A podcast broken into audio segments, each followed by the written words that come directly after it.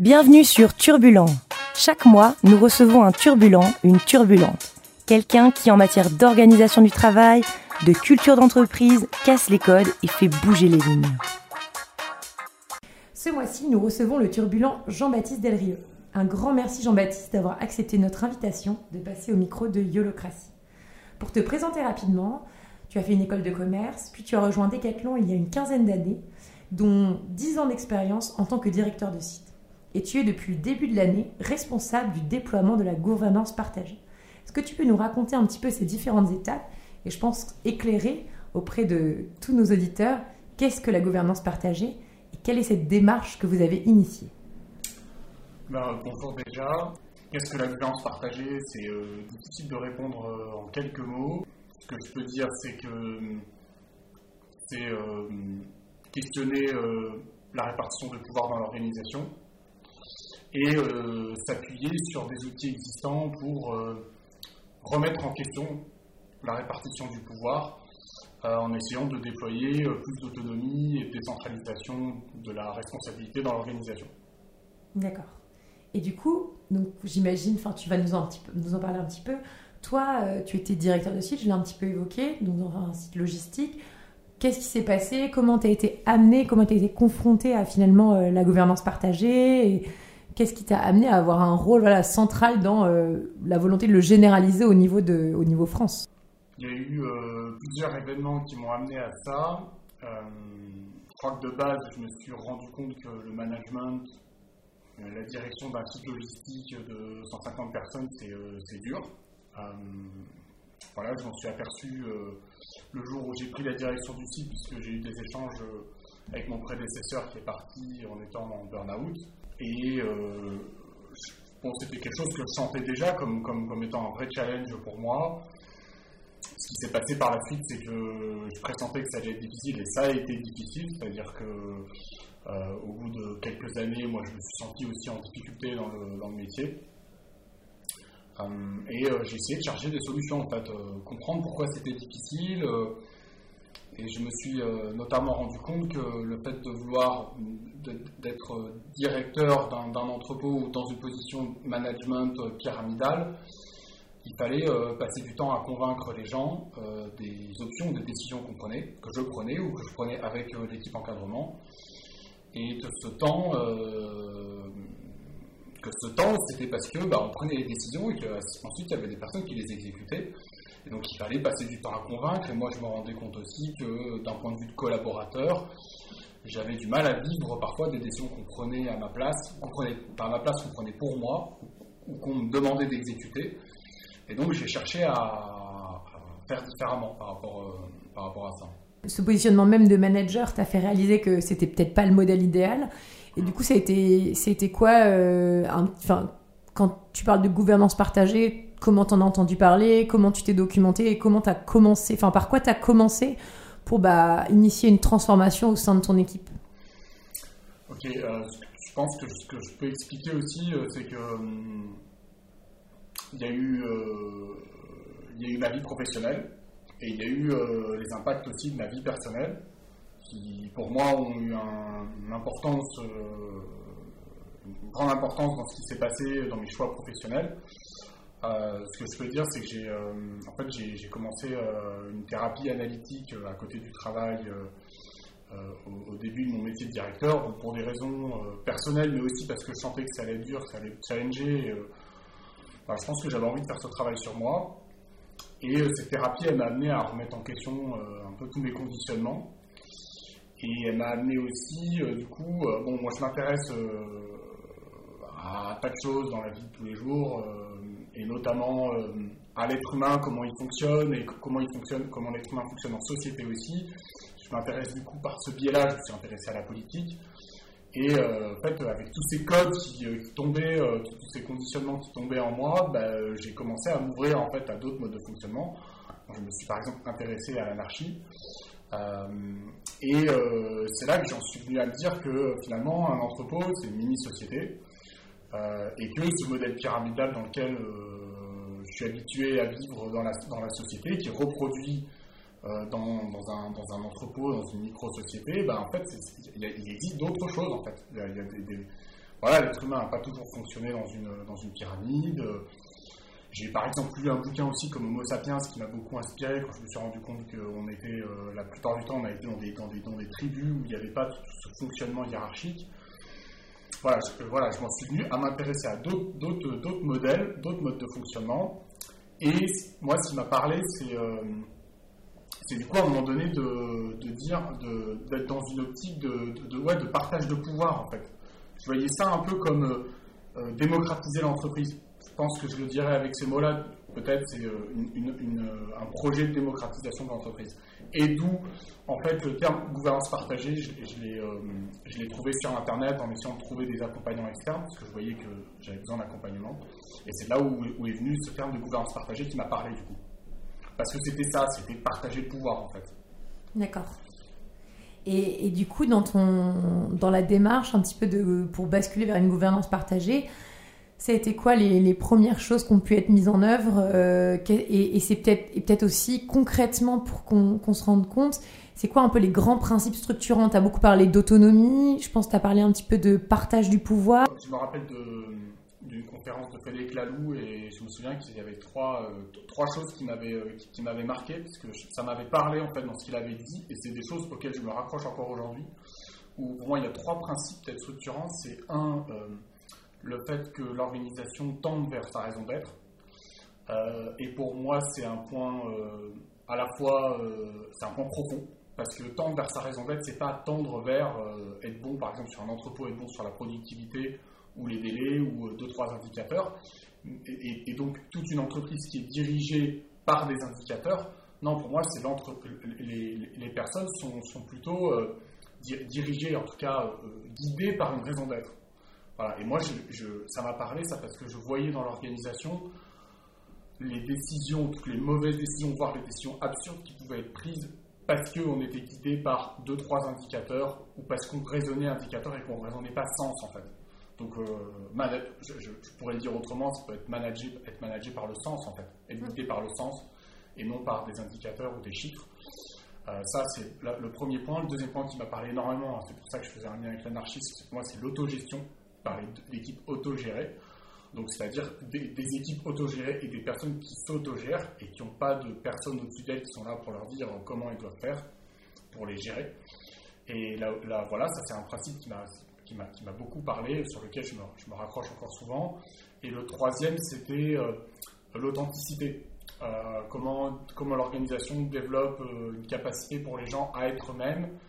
Et ça aussi, ça me parlait parce que oui, l'autogestion et l'autonomie, mais en même temps, on est tous interdépendants, et pour que cette interdépendance fonctionne bien, je voyais bien que l'enjeu, c'était qu'on arrive à se parler dans l'organisation euh, sur, sur un, peut-être sur un degré d'authenticité. Oui, la, fragilité ou... Voilà, c'est ça. Notamment, ouais, notamment partager euh, nos peurs, euh, parce que, bon, ça, je l'ai encore lu récemment, les peurs sont... C'est ce qui guide les êtres humains énormément, et en même temps, on les cache beaucoup, donc c'est ce qui crée beaucoup de problèmes parfois dans les organisations.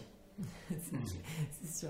Et, donc là, tu donnes des, effectivement des grands principes structurants un peu de la vision euh, de la Lou et de l'Opal. Et donc concrètement, euh, j'ai un peu deux questions. J'ai une question plus de, méthodologie. Donc comment tu as initié un peu la, voilà, la démarche? Avec euh, ma deuxième question, c'est bah, notamment ça peut faire peur. Enfin, est-ce que voilà comment ça a été accueilli de la part de tes équipes? Quand tu as l'habitude d'être dans un mode de fonctionnement euh, un peu traditionnel, euh, ça peut être euh, la responsabilité peut aussi faire très peur. Ouais, et ça me rappelle qu'à l'époque, j'étais très en lien avec mon besoin à moi, mais je n'avais pas forcément anticipé le fait que les gens n'allaient pas être hyper heureux qu'il y ait ça qui se lance.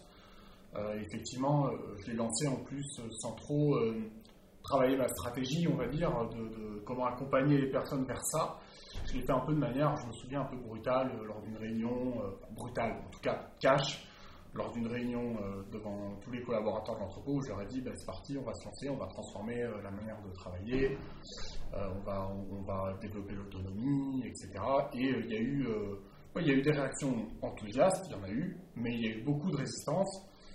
Et ensuite, ça a mis du temps, quoi pense que ça a mis. Euh, bon, moi, je me suis cherché aussi, hein, donc ça a mis euh, vraiment 2-3 ans avant que moi je me trouve et que les gens euh, adhèrent, enfin que je me trouve, que je trouve le, que, que, que, je, trouve un peu, que je vois un peu ce, qu'on voulait, ce que je voulais vraiment faire, ce que je voulais vraiment impulser dans, dans l'organisation et que les gens adhèrent aussi. Si tu devais donner un peu un conseil et refaire un peu différemment, ce serait quoi, tu vois, les, les, étapes à pas rater pour expliquer la démarche Enfin, je sais pas, euh, qu'est-ce qui fait que tu peux un peu, voilà, lutter contre ces obstacles ces, frictions qui sont un peu naturelles Je sais pas, je, crois qu'il n'y a pas de recette, comme dans tout, chaque situation est différente. Ce que je dirais, c'est ce que j'ai dit au début, c'est important de sentir euh, où est-ce que les gens en sont dans l'organisation et d'adapter en fonction de ça. Et après, je dirais, pour moi, il y a un peu quand même un, pareil comme les principes fondamentaux de, la LOU, là, il y a, un, principe fondamental, je dirais, qui est montré par l'exemple, en fait. Et pas forcément euh, dire, allez, on va se transformer. Je pense qu'il y a des moments où il faut dire des choses.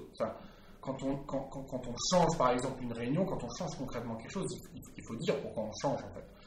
Et d'ailleurs, il faut, il faut que ce soit connecté à un besoin. Donc pour moi, c'est pas le allez, on va changer parce que euh, vision idéaliste de l'organisation comme moi je pouvais avoir euh, dans un truc un peu euh, comment dire ouais un peu abstrait quoi. C'est plus montrer l'exemple en changeant soi-même. Moi, je, pense que j'aurais pu faire différemment déjà en changeant juste moi, moi ma manière d'être, essayer d'être plus authentique, tout ça. Euh, changer le rapport que je pouvais avoir avec les gens. Et après, dans l'implantation des outils et des méthodes, c'est y aller step by step euh, et à chaque fois y aller parce que ça répond à un besoin.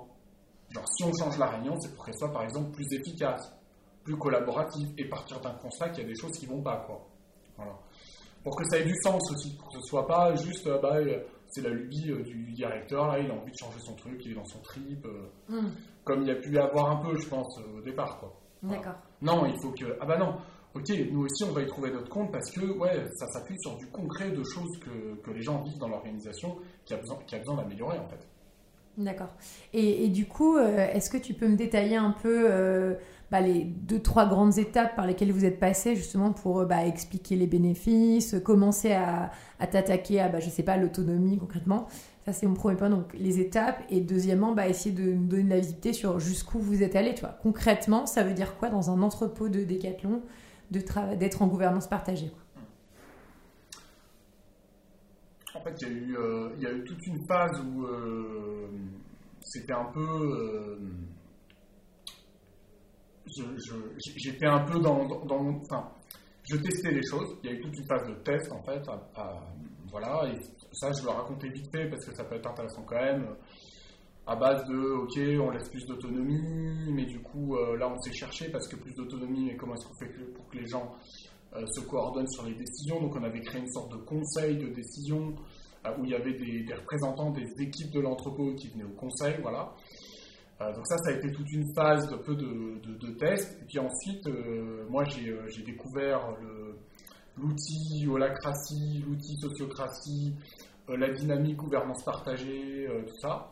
Euh, là, j'ai décidé de, me faire accompagner en externe parce que j'ai vu que c'était quand même que, que, c'était un gros travail. Et là, l'étape, ça a été d'abord de, de, travailler plutôt l'aspect authenticité justement dans la relation, en vivant un séminaire avec cette entreprise extérieure où on a, on a, on a vécu des choses en équipe mais on a aussi testé les outils. On n'a pas, pas fait que travailler la coopération. On a essayé de sentir que c'était que la coopération euh, pour chacun d'entre nous et collectivement. Et on a, expérimenté les outils donc dans un, cadre sécurisé en dehors de, l'entrepôt. Et ensuite, euh, ensuite, on a, ensuite, en fait, on a, créé un premier cercle. Euh, voilà, un cercle général, et, on a créé des premiers rôles et de là, on a commencé à pratiquer. Ensuite, on a essayé de déployer dans des sous-cercles, tout ça. D'accord. Et peut-être pour expliquer les cercles, ça correspondait à quoi et c'est quoi les nouveaux modes de, parce que tu, tu commences, enfin, as donné de la visibilité, donc l'organisation allait fonctionner en cercle, enfin, ça veut dire effectivement concrètement. Hmm. Et euh, c'est quoi un cercle, comment ça s'organise, comment ça évolue, euh, et euh, tu vois sur les, les, éléments vraiment très concrets, tangibles. Est-ce que ça veut dire que tu peux gérer ton propre planning est-ce que, tu vois, si vous voulez changer les horaires de travail, ça, ça, ça allait jusqu'où? Est-ce qu'il y avait des... Est-ce qu'il y avait des choses aussi, des sujets qui étaient intouchables, entre guillemets? Parce que vous appartenez quand même à un grand groupe. Donc... Euh. Hmm. Ouais. Euh, ce que je pense là, ce qui me paraît intéressant de dire, je vais essayer de rentrer un peu dans, la notion de cercle ou de rôle, mais euh, en fait, moi, ce que j'ai compris, ce qu'amènent ces outils comme la ou la sociocratie, c'est de permettre aux gens en fait de participer à la gouvernance, mais de, participer à l'élaboration de la gouvernance, c'est-à-dire d'établir les règles du fonctionnement collectif en fait. Euh, et ça, pour moi, c'est. Bah, je parlais de démocratie tout à l'heure, c'est la base, c'est-à-dire que pour moi, une vraie démocratie, c'est quand les citoyens participent à l'élaboration des règles du pouvoir, pas quand ils élisent juste des représentants qui vont ensuite décider pour nous. Donc, moi, voilà, donc je pense que ce qu'apporte la gouvernance partagée, c'est vraiment ça. Donc, on essaye, ensuite, on, essaye de, le. Ce qu'apporte aussi la gouvernance partagée, c'est de se dire on ne va pas euh, décider de tout tous ensemble, parce qu'en fait, à 150, on ne va pas y arriver sinon. Euh, et ce qu'apporte aussi la gouvernance partagée comme chose très intéressante, c'est c'est pas euh, on décide à la majorité. C'est plus on décide au consentement, donc euh, on, décide à zéro objection, et quand, quand on est ensemble, et ensuite on établit des périmètres d'autorité avec des rôles où les gens décident en autonomie dans leur rôle en fait. Donc le rôle, en fait le, cercle c'est un rôle, un, cercle c'est un rôle qui s'est développé, donc, donc un, cercle peut, peut, aussi être vu comme, comme un rôle dans l'organisation. Euh, par exemple, un entrepôt, c'est un rôle. Dans la logistique France Decathlon, un entrepôt, c'est un rôle, mais c'est aussi forcément plein de sous-cercles, en fait. Mm. C'est un peu comme des poupées russes. Et euh, voilà, et donc, euh, donc, donc un rôle, c'est le rôle, en fait, c'est l'outil qui permet de, de, de, de, lancer de l'autonomie, en fait. on dit en anglais l'empowerment des, des, personnes. Euh, et c'est euh, un outil qui. Euh, donc, pourquoi il permet ça? Parce que l'outil permet d'avoir un périmètre d'autorité clair, en fait. C'est-à-dire, ça, c'est le périmètre d'autorité du rôle intel. Là, il y a le périmètre d'autorité du rôle intel. Et tout ça, on l'établit ensemble en gouvernance dans, dans, le cercle. voilà, et on le revisite régulièrement, et c'est là où se développe l'agilité, c'est que régulièrement on peut revoir ses rôles en, réunion, en réunion de gouvernance. et donc, un entrepôt, comme je disais, c'est d'abord un cercle, ce qu'on appelle le cercle général, où on retrouve tous les rôles de l'organisation, et certains de ces rôles sont des sous-cercles, et certains de ces sous-cercles peuvent, être aussi des sous-cercles. Euh, voilà. Est-ce que. C'est très clair. Après, moi, je connais bien, mais c'est vrai que. Non, mais je pense que c'est hyper important de. De, mettre en lumière le fait que euh, c'est pas anarchique. Enfin, en fait, c'est ça, ce système d'autogestion. Pour autant, c'est que c'est assez codifié et c'est qu'il y a une prise de c'est la gestion par consentement on prend des feedbacks mais pour autant il y a voilà on a des on prend des décisions on sait pas c'est pas des décisions qui sont euh, avec l'avis de tout le monde favorables sinon ce serait ingérable parce que c'est vrai qu'il y, a toujours cette question de mais à 150 comment vous allez faire? Alors que au contraire on a beaucoup de mm. la prise de décision elle est, elle est censée être éclairée parce qu'on a pris les feedbacks des personnes mais derrière elle est aussi véloce parce que euh, on n'est pas obligé d'attendre et de faire remonter à x plus 1 à n plus euh, je ne sais pas combien quoi mm. mais du coup une des questions qui se pose souvent c'est euh, bah, vous êtes 150, comment tu t'assures que euh, tout le monde est aligné vers le même objectif quoi? Est-ce que comment tu t'assures que tout le monde contribue à travers ces cercles vers euh, l'objectif global de l'entrepôt? Est-ce que vous fixez quand même des, voilà qui fixe la stratégie? Est-ce que vous fixez quand même un peu des voilà des objectifs chiffrés ou non? En fait, moi je dirais que tout le monde n'est pas forcément aligné euh, dans la stratégie euh, parce que amener, de la, amener cette forme de gouvernance, c'est pas, euh, ça, mène pas de la perfection. Il reste qu'il y a des gens qui sont plus ou moins investis, voire même il y en a qui peuvent continuer à, ramer à l'envers. Ça, peut continuer en fait. Je pense juste que moi, ce que j'ai constaté, c'est que ça amène plus d'engagement et plus d'alignement. Parce qu'en fait, je pense que il euh, n'y a pas forcément besoin de. Chez la plupart des personnes, chez l'immense majorité des personnes, en fait, y a juste, ils ont juste besoin qu'on leur, qu'on leur, transmette de la confiance. Qu'à partir du moment où on leur transmet un rôle, qu'en plus ce rôle-là, il a été décidé ensemble, donc c'est-à-dire qu'en plus ce rôle, ils savent qu'il a une utilité, parce qu'il a été décidé ensemble, que c'est pas le manager qui dit bon bah tiens c'est cool que tu me fasses ça euh, parce que ça m'arrange et que ou alors parce que bah Parfois, moi, je sais que je l'ai fait en tant que manager, que donner de la responsabilité aux gens, c'est aussi les valoriser. Mais alors, du coup, les collaborateurs disent, mais il fait ça pour me valoriser ou euh, voilà. Là, il y a non, c'est en fait ensemble, on décide qu'il y a besoin d'un rôle pour faire ce qu'on a à faire, et ensuite on l'associe à une personne. Donc, il y a une vraie, euh, une, vraie reconnaissance des compétences des personnes, qu'à partir du moment où il y a une vraie reconnaissance, qu'il y a un périmètre d'autorité clair, et que je suis connecté à des personnes régulièrement en, réunion, ou ce qui me permet de percevoir leurs besoins et de sentir euh, moi ce que je dois faire pour, pour, répondre à leurs besoins et pour être en connexion avec du coup l'intérêt le, général, bah, en fait 80, 80, 95% des personnes se mettent à, bien faire quoi. Mm. Sont bien. Donc voilà, donc par contre c'est vrai que l'outil du rôle, l'outil des réunions permet de, pour moi en fait de connecter deux notions qu'on essaie de connecter toujours dans un collectif qui ne sont pas évidentes à connecter, c'est euh, l'autonomie et l'interdépendance. Autonomie, oui, mais au service d'un collectif, donc il faut qu'il y ait de l'interdépendance. Euh, cette démarche, elle a pris combien de temps à peu près? Et euh, jusqu'où vous êtes allé? Tu vois Est-ce que tu penses que, enfin, est-ce que vraiment vous avez atteint un modèle de fonctionnement où voilà toute l'organisation euh, du site était en gouvernance partagée, voilà, et est-ce que vous avez mesuré ça finalement? Alors, ce que je peux, ce que je peux dire, c'est que quand, quand, quand j'ai quitté l'entrepôt pour, pour, être là, pour prendre un rôle plus, plus national c'était, euh, euh, on était, on était, on était lancé quoi. C'était plus en phase de démarrage, c'était en phase de déploiement. Et c'était dans une phase de déploiement euh, assez qui s'auto-nourrissait. À dire quand je suis parti, c'était plus c'était plus, c'était plus quelques personnes qui poussaient la gouvernance partagée, c'était de plus en plus de gens qui disaient Moi, je veux y aller, je veux qu'on fasse, etc. Il y avait une espèce d'émulation collective autour de ça qui était très, très intéressante. Donc euh, voilà, c'est-à-dire vraiment, c'était le, on était en déploiement, en déploiement euh, plutôt rapide et intense. Euh, donc pas fini. je ne sais pas si ça finit un jour. Je pense que ça peut toujours être en déploiement, mais on va dire pas fini dans le sens peut-être que je pourrais dire, c'est que toutes les équipes, c'est-à-dire toute l'organisation n'était pas passée en rôle en fait et en cercle. Euh, on était à, je sais pas, 60-70%, euh, donc il restait 30% à déployer en cercle ou en rôle. Euh, et alors, oui, ça. L'autre question aussi, c'était moi, ce que j'ai vu, et qui pour moi était vraiment le, on va dire, la chose la plus importante à, atteindre, c'est des équipes où, où, justement cette autogestion s'était mise en place. Euh, avec euh, des, magasiniers euh, dans les équipes qui avaient pris des responsabilités des managers et qui le faisaient avec de l'autonomie et qui du coup étaient passés de bon par exemple de bon c'est ok pour moi de venir à l'entrepôt je fais mon taf bon je m'entends bien avec mes collègues ça me va à en fait je viens vraiment au travail avec plaisir parce que j'ai un job qui est épanouissant quoi.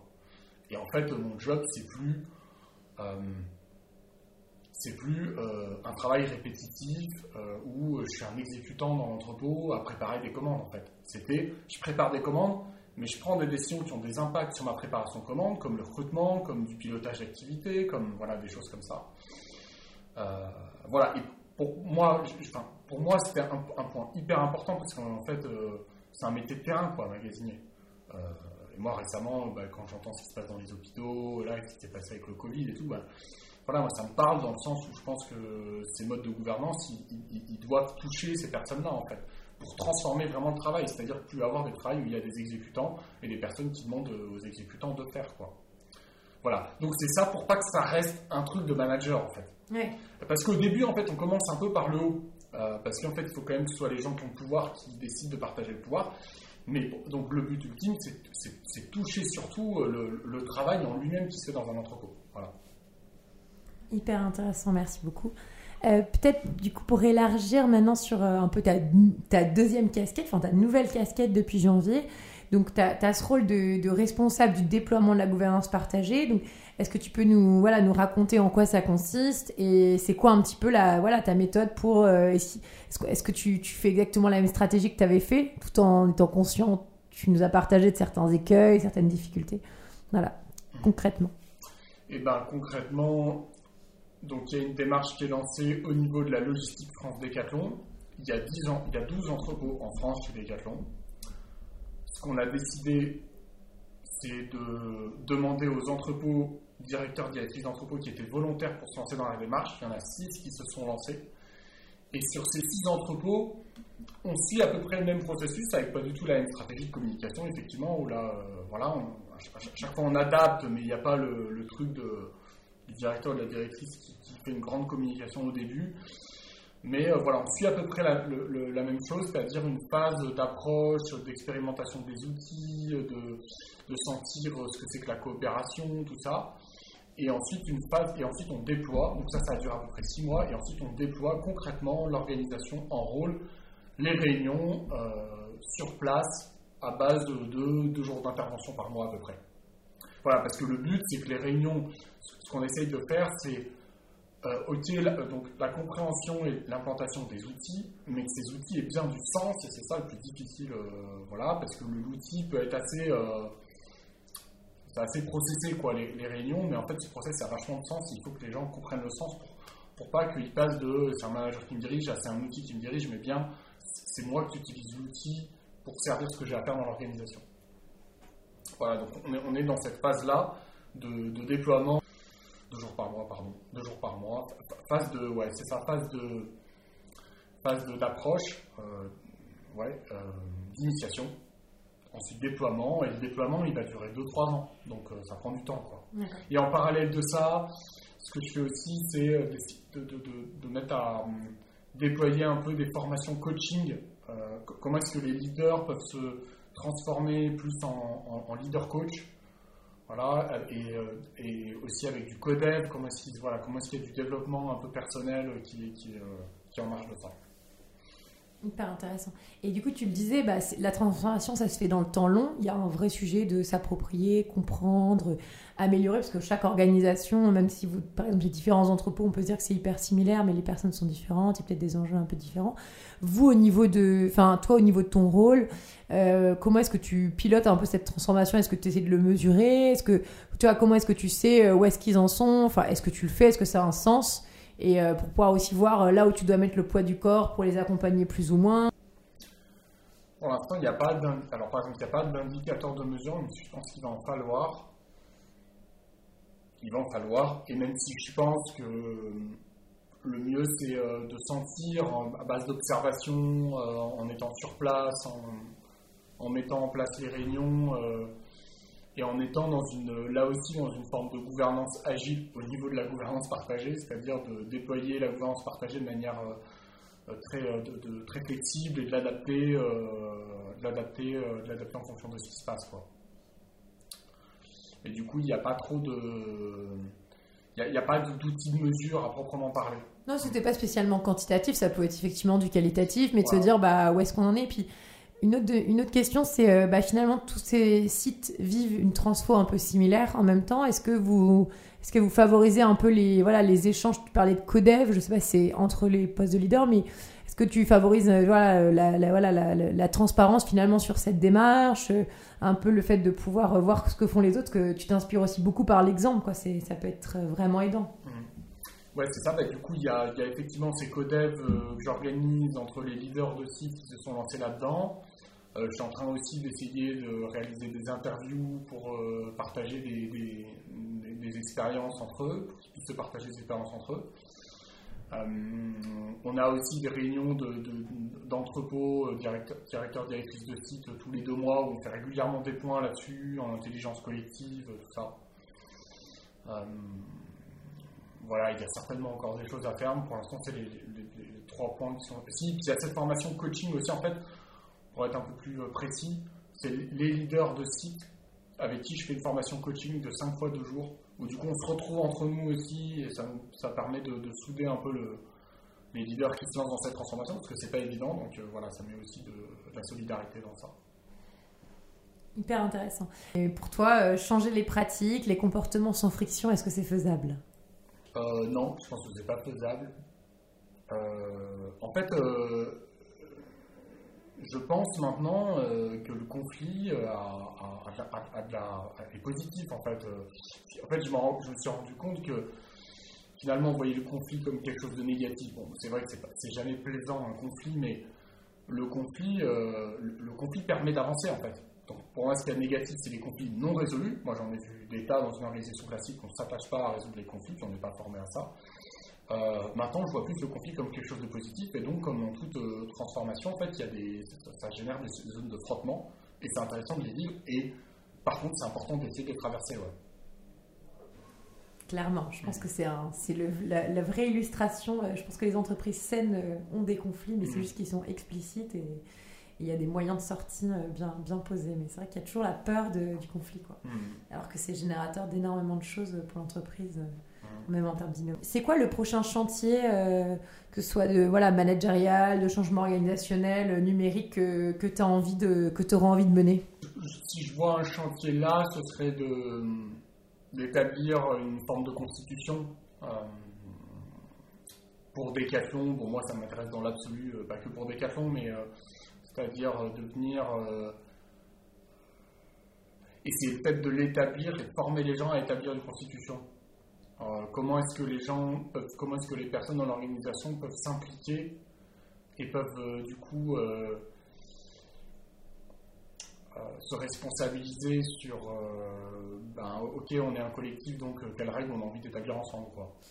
Ça, ça, me fait penser du coup typiquement là toutes les règles enfin tout ce que vous avez mis en place en termes de mode de fonctionnement aujourd'hui est-ce que c'est formalisé quelque part et est-ce que c'est public? Non pour l'instant il n'y a rien de formalisé. Ok. Mais c'est vrai que du coup, quand quelqu'un de nouveau arrive dans la structure, euh, comment tu, entre guillemets, l'onboard sur euh, bah, ça fonctionne comme ça et voilà, ou comment tu peux trouver ta place? Les rôles, au moins, sont, j'imagine, sont formalisés pour savoir qui fait quoi Oui, c'est-à-dire qu'on utilise un logiciel qui nous permet de, d'écrire quand même la gouvernance, euh, mais pas les règles de gouvernance. donc les personnes qui rentrent aujourd'hui, bah, c'est un peu, c'est un point qu'il faut travailler c'est point qu'il faut travailler. à l'entrepôt où j'étais, on avait établi un process d'intégration où, les gens étaient formés au fur et à mesure. Euh, les autres entrepôts sont en train de travailler. Euh, mais euh, c'est vachement amélioré encore. Est-ce que tu as une organisation qui t'inspire particulièrement Tu te dis, enfin, où tu aimerais travailler, ou tu aimerais tendre vers ce mode de fonctionnement avec les équipes actuelles? Non. Elle n'existe pas. ça fait 10 ans que je suis chez Decat, je sais qu'il se passe plein de choses dans le monde de l'entreprise, mais euh, je ne suis pas suffisamment connecté à ce qui se passe pour me dire tiens, euh, là, cette entreprise ou cette organisation a vraiment un mode de fonctionnement qui m'inspire énormément. quoi. Parce que je ne sais pas je ne connais pas suffisamment. Non, bah, ce que je peux dire là, par exemple, c'est que je suis très inspiré par euh, ce qui se passe mais c'est une autre forme d'organisation, qui se passe au Rojava. Euh, c'est une région du Kurdistan euh, en Syrie où il y a, euh, à l'échelle du coup là plutôt de la, vie en société, une expérience de, démocratie municipale où voilà, il y a beaucoup d'autonomie dans les municipalités qui sont connectées entre elles avec un système de gouvernance qui je trouve est super intéressant. Puis bon, ça se fait en dehors de l'entreprise et euh, dans une région euh, qui a vécu des choses euh, incroyables. Et voilà, j'aimerais bien aller voir là-bas ce qui se passe. Je ne sais pas si je vais y aller, mais j'aimerais bien voir là-bas. Voilà, avec des valeurs super intéressantes. donc voilà, ça je sais par exemple là je suis inspiré par ça en ce moment. On notera la référence pour le Rojava. Le Rojava. Euh, peut-être du coup, parce que parmi les gens qui nous écoutent, il y en a pas mal qui essaient d'initier des démarches un peu de transformation. Si toi, tu devais donner un conseil euh, à ceux qui ont envie de changer les choses, qu'ils soient managers ou aussi collaborateurs dans une équipe, quoi. Bah, je pense que la première chose à faire, c'est un peu ce travail d'introspection euh, sur pourquoi je veux faire ça, essayer de cerner les intentions et de cerner les bonnes comme les mauvaises, je sais pas si c'est mauvaise, mais en tout cas celles qu'on veut un peu moins savourer, quoi. Euh, parce que je pense que quand on se lance dans ce, démarche, dans ce genre de démarche, les intentions sont multiples. Et, euh, voilà, il y en a qui vont être positives pour la démarche, il y en a qui peuvent s'avérer négatifs pour la démarche, donc de bien, sentir tout ça. Euh, et ensuite, c'est d'y aller, d'y aller pas à pas. Moi, je pense qu'il faut de l'appellation parce que il y a des moments où c'est difficile, des moments où ça marche, voilà. Donc c'est pour ça qu'il faut aller chercher vraiment dans les tripes aussi ce qui, ce qui donne envie d'y aller. Et puis, je pense que l'accompagnement externe, il, est important aussi parce que je pense que dans une équipe, il se joue un tas de choses. Et s'il n'y a pas un regard extérieur euh, dans l'accompagnement externe, je pense que c'est pas évident. Voilà. Super, merci pour le, merci pour le conseil. Peut-être une dernière question. Euh, toi, dans 10 ans, tu te vois où? Dans quel... J'en ai aucune idée.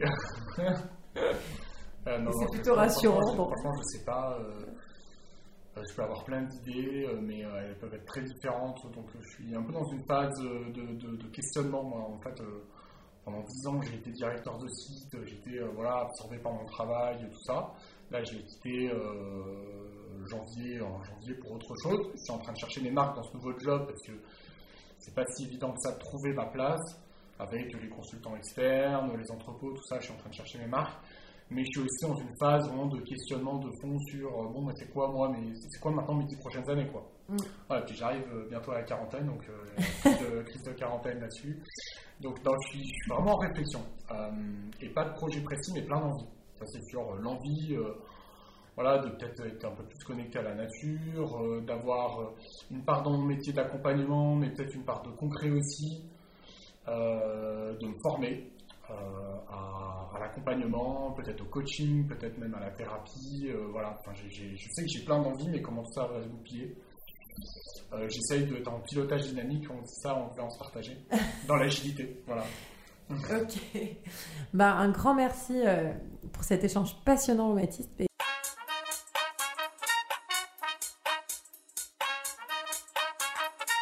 Merci d'avoir écouté Turbulent. Yolocratie, c'est la communauté de ceux qui travaillent autrement, de ceux qui changent les règles, de ceux qui préparent demain. C'est donc bien plus que des podcasts.